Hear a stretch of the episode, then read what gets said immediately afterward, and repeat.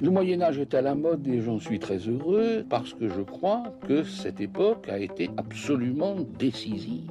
Je t'ai dit qu'elle soutenait sa thèse le 28 Une thèse euh, sur quoi? Les chevaliers paysans l'ont mis au lac de Paladru. Au lac de? Paladru Passion médiéviste, l'histoire médiévale vue par ceux qui l'étudient.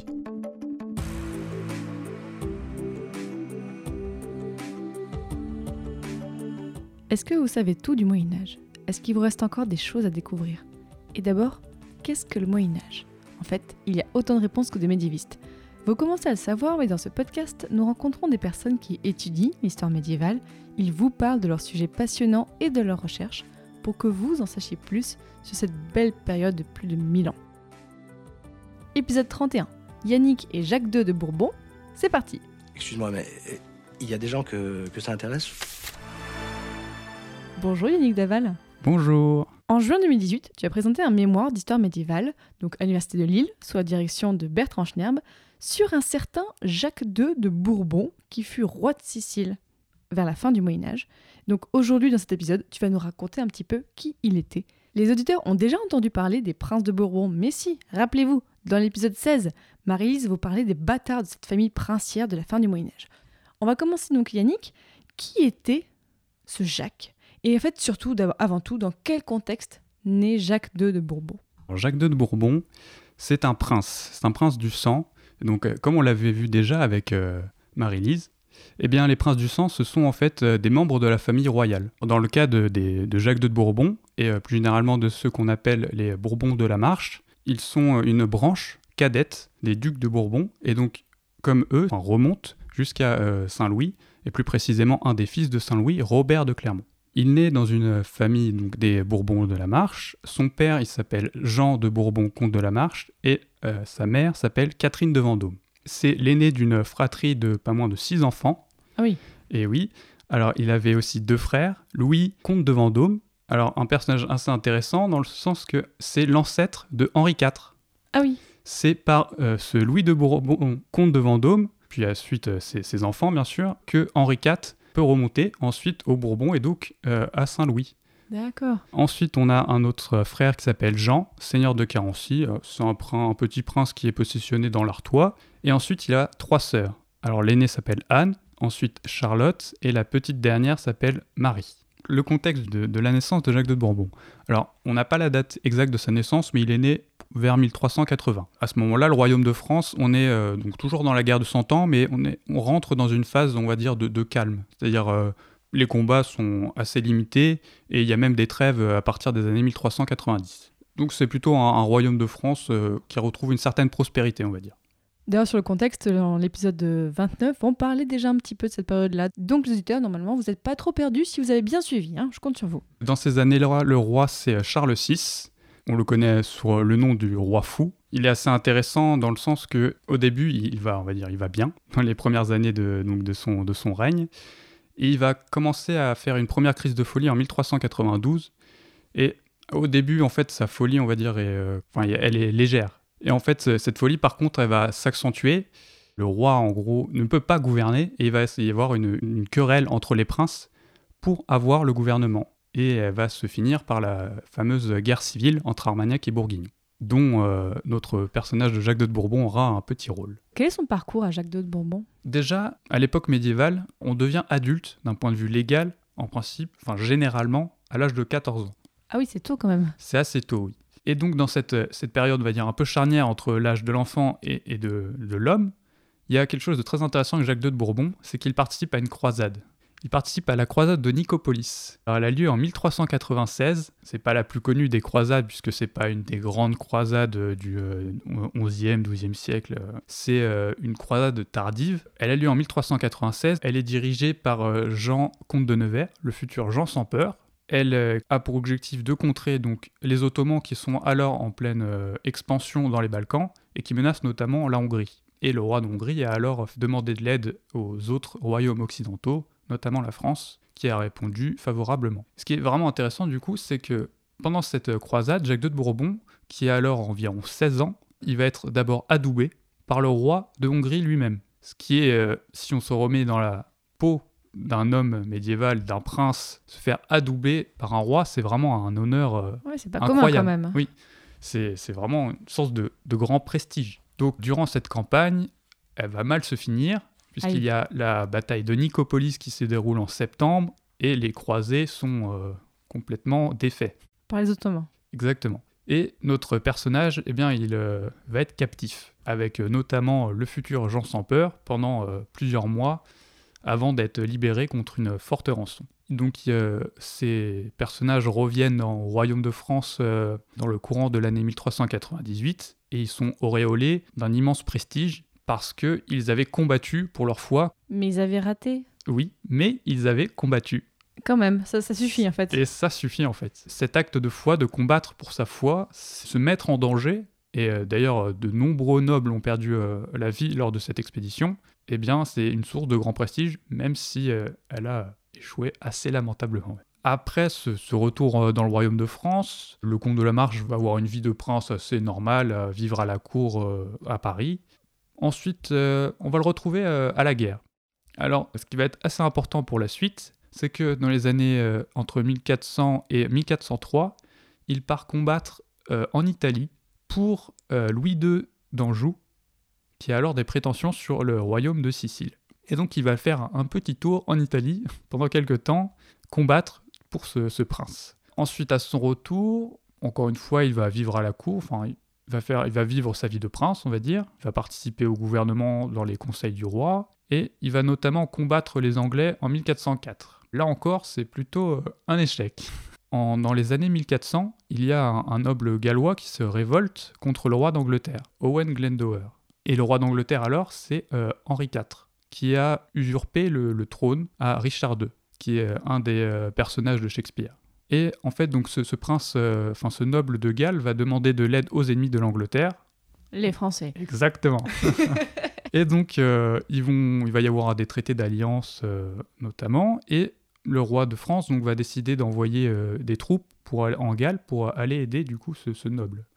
Et c'est Jacques II de Bourbon qui va être euh, nommé pour euh, prendre la tête de cette, cette armée. Donc là, il est déjà allé en Hongrie, il est allé en Sicile et maintenant il se retrouve en Galles. Ok, il a beaucoup voyagé. C'est ça. Et euh, il a à peine, enfin, environ euh, 24 ans alors. Il va être choisi donc pour mener cette, euh, cette, euh, cette expédition, une belle expédition, donc une armée d'environ 2000 hommes à peu près. Sauf que ça va pas vraiment bien se passer. Encore? Et oui. Alors c'est-à-dire que donc l'armée est- doit se réunir en Bretagne à l'été pour être conduite euh, au Pays de Galles, mais en fait le prince ne vient pas. Il reste à Paris. Il boude. On ne sait pas exactement ce qui s'est passé. Alors, on a une source, c'est le religieux de Saint-Denis, qui est un chroniqueur, qui nous rapporte comme quoi le prince est resté à Paris pour euh, jouir de la vie. Jouer euh, au jeu, par exemple, euh, faire la fête. Moi, je ne suis pas tout à fait sûr de ça. Pourquoi? En fait, le problème, c'est que la seule source qu'on ait pour expliquer donc l'absence du, du, comte de la Marche, c'est le religieux de Saint-Denis qui dit simplement, euh, avec des termes assez, assez durs, que euh, le, prince euh, préfère rester à Paris pour faire la fête. Je pense, moi, plutôt qu'en fait, en avril 1404, le duc de Bourgogne-Philippe Lordy est mort.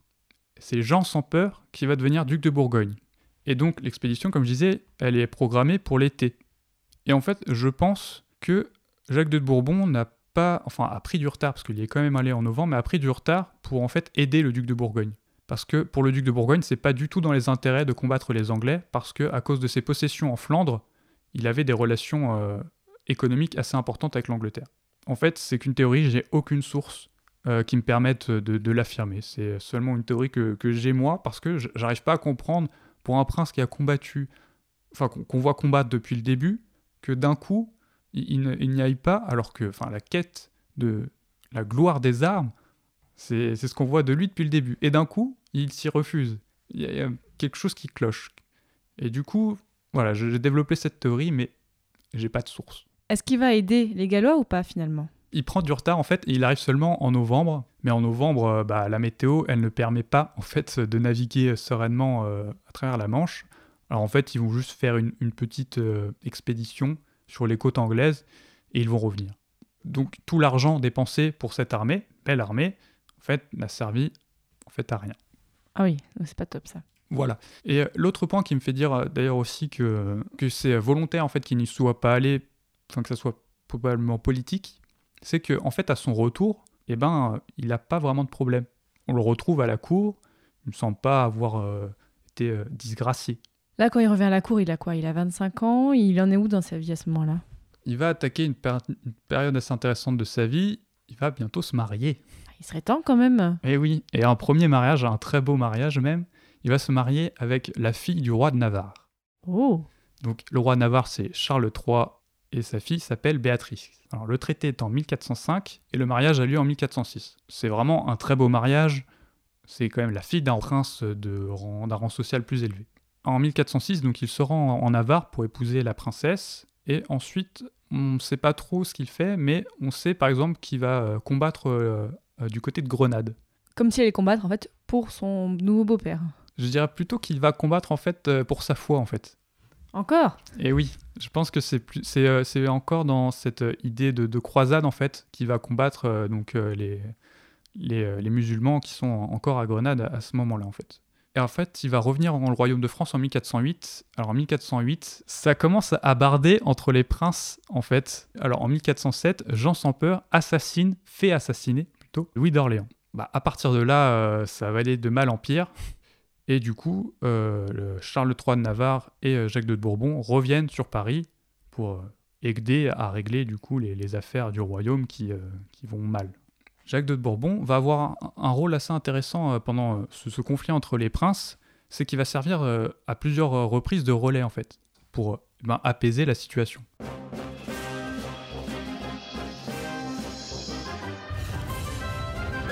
Bon, bah maintenant que vous êtes là, on va peut-être pouvoir commencer. Qu'est-ce que vous pensez du roi Arthur? Vous pouvez parler en toute franchise.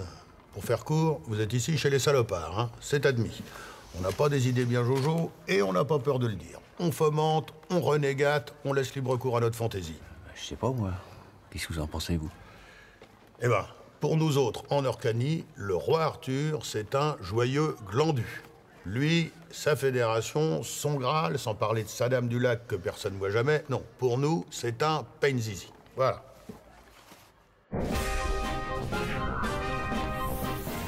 Une fois cette période de trouble passée, qu'est-ce qui devient? Eh bien, euh, en 1415, on rentre dans une nouvelle période, on va dire, de calme en- dans le conflit entre les princes, et c'est à ce moment-là qu'un événement euh, assez important va arriver.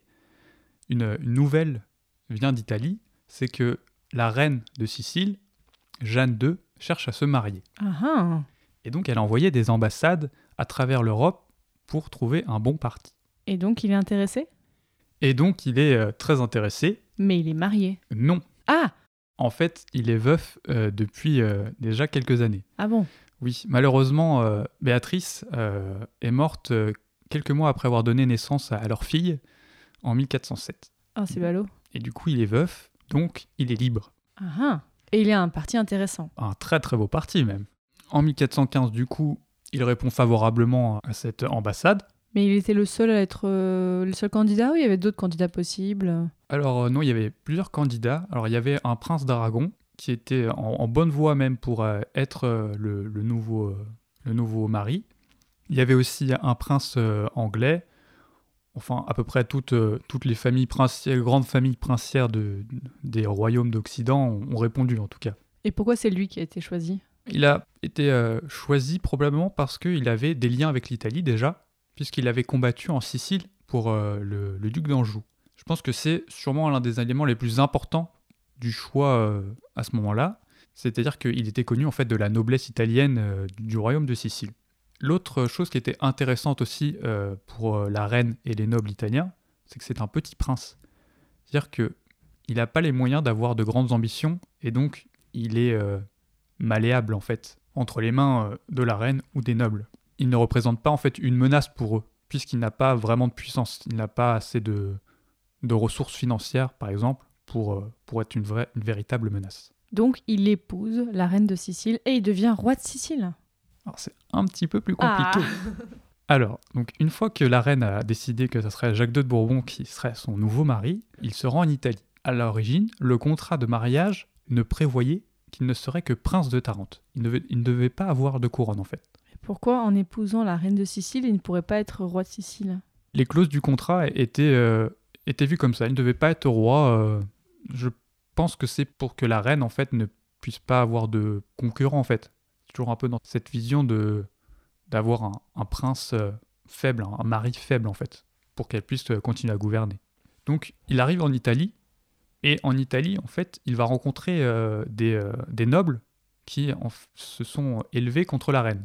La reine à ce moment-là, elle n'est pas très bien vue par une partie de la noblesse parce que elle a laissé le gouvernement à un favori, mais que peu de monde aime. Et donc en fait cette noblesse va mettre sur le trône Jacques II de Bourbon.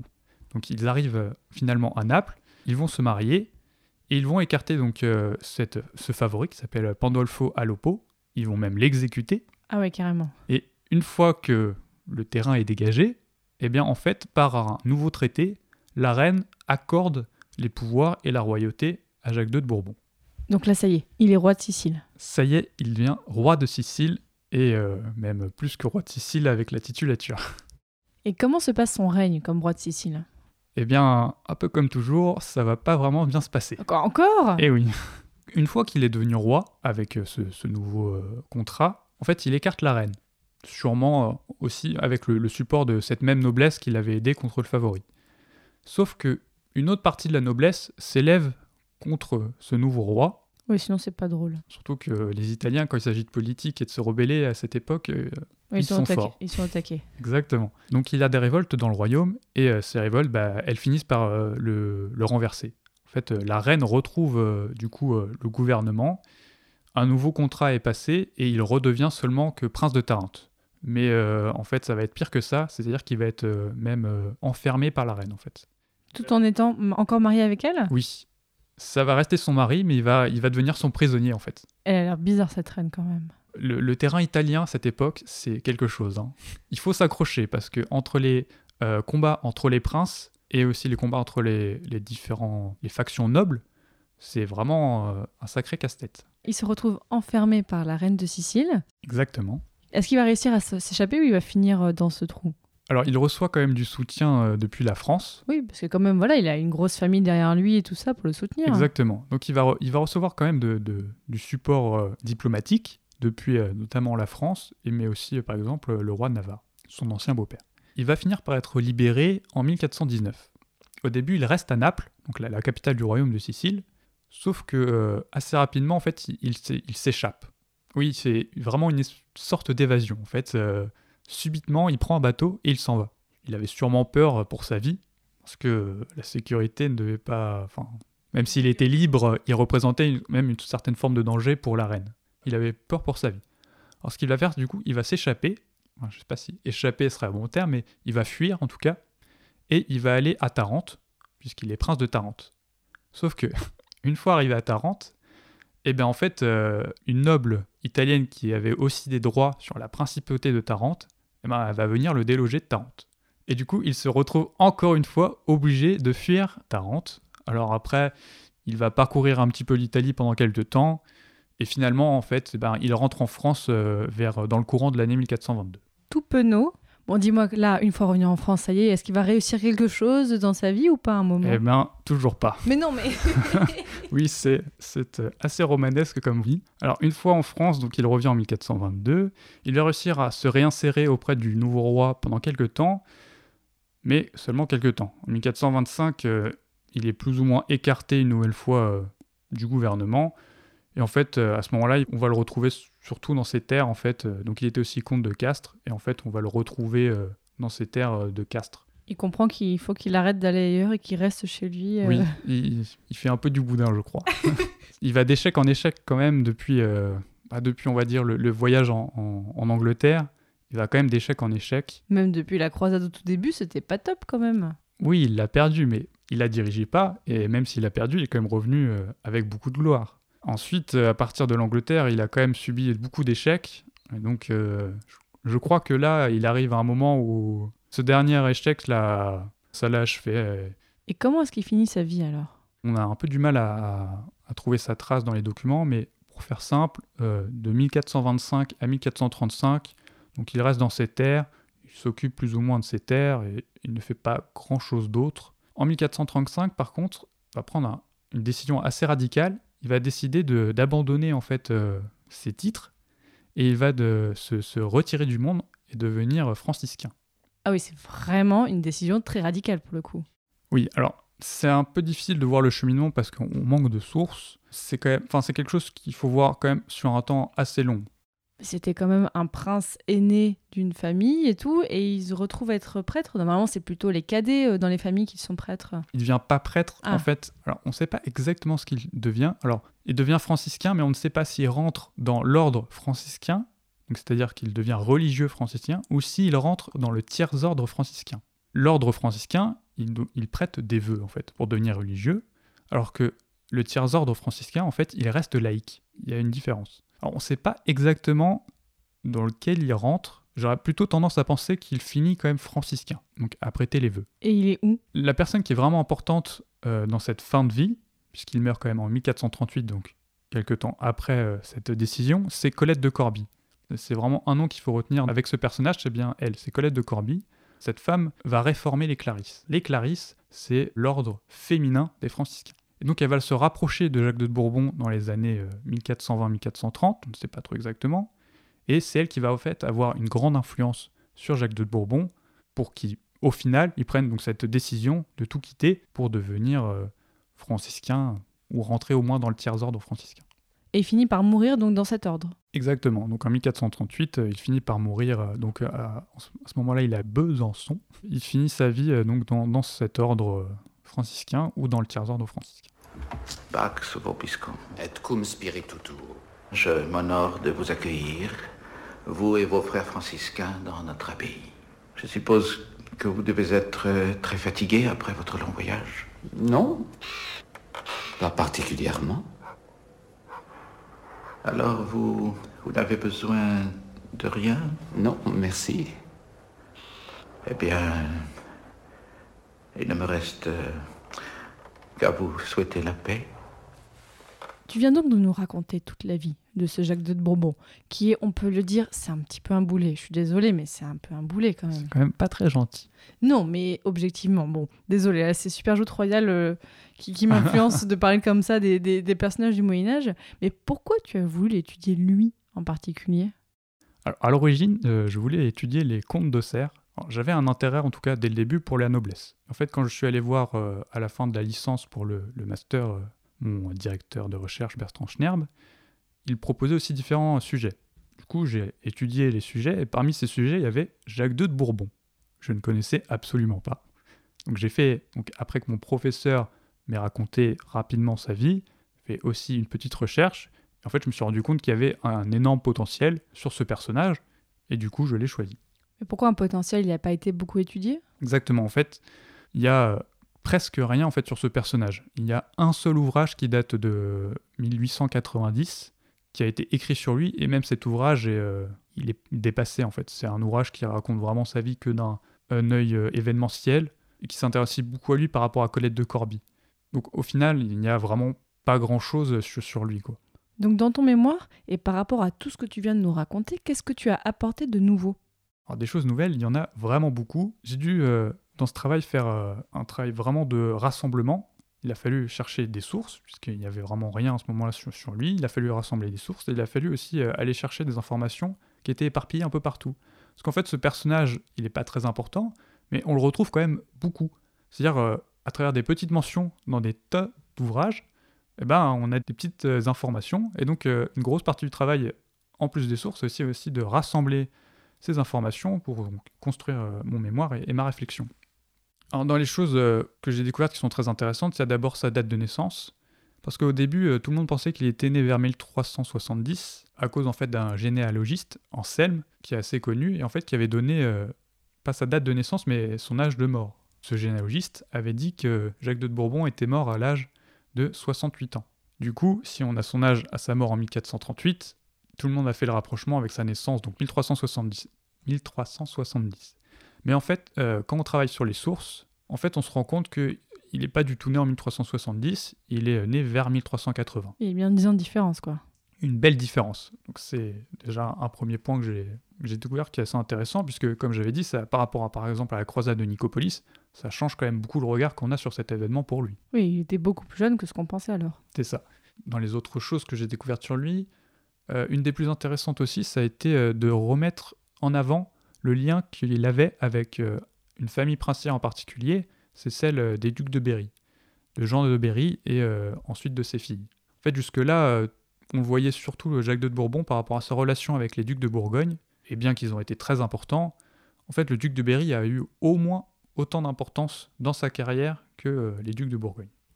Et pour un dernier exemple, jusqu'à maintenant, on voyait Jacques II de Bourbon surtout pour sa piété par rapport à Colette de Corbie. En fait, euh, sa piété, elle est plus euh, variée que ça. Il a fait par exemple des fondations euh, dans la cathédrale d'Albi, il a fait aussi des fondations dans un monastère du comté de la Marche. Il avait encore aussi une, piété assez particulière et forte pour un saint, c'est Saint Antoine. J'ai aussi essayé dans mon travail de sortir le personnage, ce que j'appelle la, la prison coltine. C'est-à-dire qu'il était un peu enfermé dans cette image du prince qui était influencé par Colette de Corbie sans qu'on puisse voir autre chose derrière. Là, tu as rendu ton, ton mémoire il y a quelque temps. Est-ce que tu aimerais faire une thèse sur lui?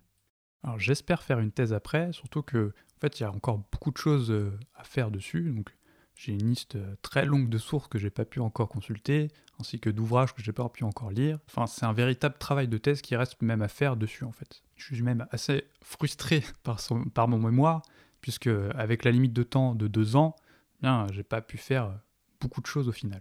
Et là, depuis que tu as rendu ton mémoire, qu'est-ce que tu fais? Depuis mon mémoire, j'ai d'abord commencé par euh, faire euh, rentrer dans une préparation pour passer euh, les concours, donc une préparation à l'agrégation. C'est les concours de l'enseignement, donc pour devenir prof, soit, en, soit au lycée, soit à l'université. C'est ça. Et donc, euh, bah, en fait, cette préparation, bah, ça s'est pas très très bien passé. En fait, je l'ai simplement abandonné euh, en cours d'année. Et du coup, là, je prépare euh, pour la, la rentrée prochaine à faire un master MEF, en fait. C'est quoi un master MEF? Alors, le master MEF, c'est un master pour préparer à devenir professeur et aussi euh, pour passer euh, le concours du CAPES.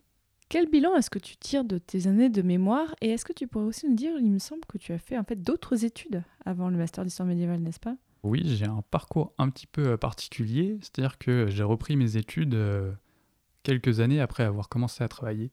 Pour reprendre depuis le début, je n'aimais pas trop l'école en fait. Du coup, j'ai rapidement été dans des études professionnelles pour pouvoir travailler. Et en fait, euh, je me suis rendu compte euh, que euh, ça aussi, ça ne me plaisait pas vraiment et que j'avais envie de faire quand même des études. Et je voulais pas aller à l'école, je voulais faire des études en histoire. Surtout en histoire médiévale.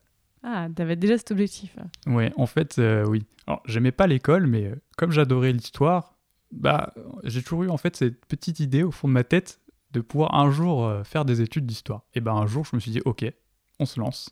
Et du coup, j'ai repris mes études. Tu faisais quoi avant de reprendre tes études? Et ben en fait, euh, j'ai passé euh, différents diplômes pour être euh, paysagiste. Après, euh, j'ai travaillé quelques temps. Je travaille un an. Après ça, donc je me suis inscrit, mais comme j'avais pas de bac, il a fallu que je, je passe ce qu'on appelle un DAEU pour pouvoir ensuite aller à, à l'université et pouvoir m'inscrire en licence. Donc après, j'ai fait le parcours euh, normal, licence, master. Et c'était pas trop compliqué de reprendre tes études pour passer tout ça euh? Alors si, si, ça a été très compliqué même. Alors le DAU, ça a été. Par contre, le- la licence, c'était un peu plus compliqué. D'abord, il y a le, le fait qu'il faut euh, réapprendre en fait tout ce qui est méthodologie, ce qui est quand même assez compliqué. En fait, j'avais pas fait d'histoire avant le DAU, j'en avais pas fait depuis bah, la troisième. En termes de connaissances, en fait, il te manquait des choses. C'est ça, il a fallu que je rapprenne tout presque. Parce qu'en DAU, bon, on apprend les bases, mais euh, c'est vraiment des bases, quoi. Donc, quand je suis arrivé en licence, eh ben, il a vraiment fallu euh, tout réapprendre. Ce qui a été assez compliqué au début, c'est la méthodologie. Ce qui était aussi un petit peu compliqué en licence, c'est que bah, à ce moment-là, j'avais 25 ans et que euh, tous les élèves, ils ont euh, environ 18 ans. C'est pas toujours facile aussi de côtoyer euh, bah, des Ah. gens aussi jeunes, quoi. Même en, termes de rythme de vie, j'imagine que c'est pas, pas facile, quoi. il y a un temps d'adaptation en fait. C'est surtout en, en licence 2 que ça commence à aller. Il faut dire que en- à l'université, on va dire les, les moins matures ont tendance à partir assez rapidement. Donc après, entre l'adaptation et le fait que ceux qui restent soient ceux qui sont les plus matures, on arrive euh, après euh, à s'intégrer quoi.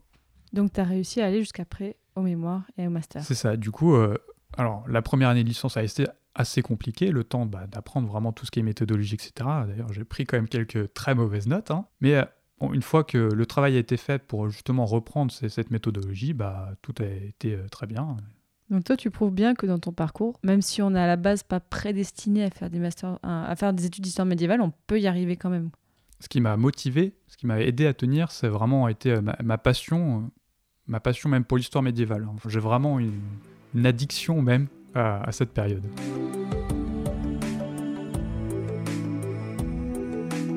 Maintenant, chers auditeurs et auditrices, vous en savez un petit peu plus sur qui était ce personnage un petit peu compliqué et parfois, disons-le, un petit peu boulé. Je suis désolée Yannick, mais donc euh, qui était euh, Jacques II de Bourbon. Donc merci quand même Yannick Daval de nous avoir euh, appris tout ça sur lui. Mais de rien, c'était un grand plaisir pour moi. Et je prends quelques minutes pour vous parler du Tipeee de Passion Médiviste. Grâce à vos dons, en août, j'ai pu payer une illustratrice qui s'appelle Dean, D-I-N, pour réaliser l'illustration de cet épisode que vous pouvez voir, donc euh, avec un portrait un petit peu humoristique de Jacques II de Bourbon, comme on pourrait l'imaginer à partir de ce que vous avez pu entendre dans l'épisode. Donc pour ce mois d'août, je tiens à remercier particulièrement Ambroise, Daniel, alias Winnie, qui soutient beaucoup le podcast, Isabelle du Kremlin Bicêtre et aussi Isabelle de Nîmes, Merci beaucoup encore pour vos dons, vraiment ça fait plaisir. Là en août c'était un petit record. D'ailleurs, le, Tipeee de Passion Médiéviste va un petit peu changer, il va y avoir des changements notamment dans les paliers et dans les contreparties, et les sacs Passion Médiéviste arrivent bientôt. Donc comme d'habitude, je vous dis, si vous voulez soutenir le podcast et m'encourager et recevoir des stickers, des goodies du podcast, vous pouvez contribuer au Tipeee, donc tipeee.com slash passion médiéviste, à hauteur de quelques euros par mois ou alors juste de façon ponctuelle. Et dans le prochain épisode de Passion médiéviste, on va parler de la restauration des sceaux du Moyen Âge. Salut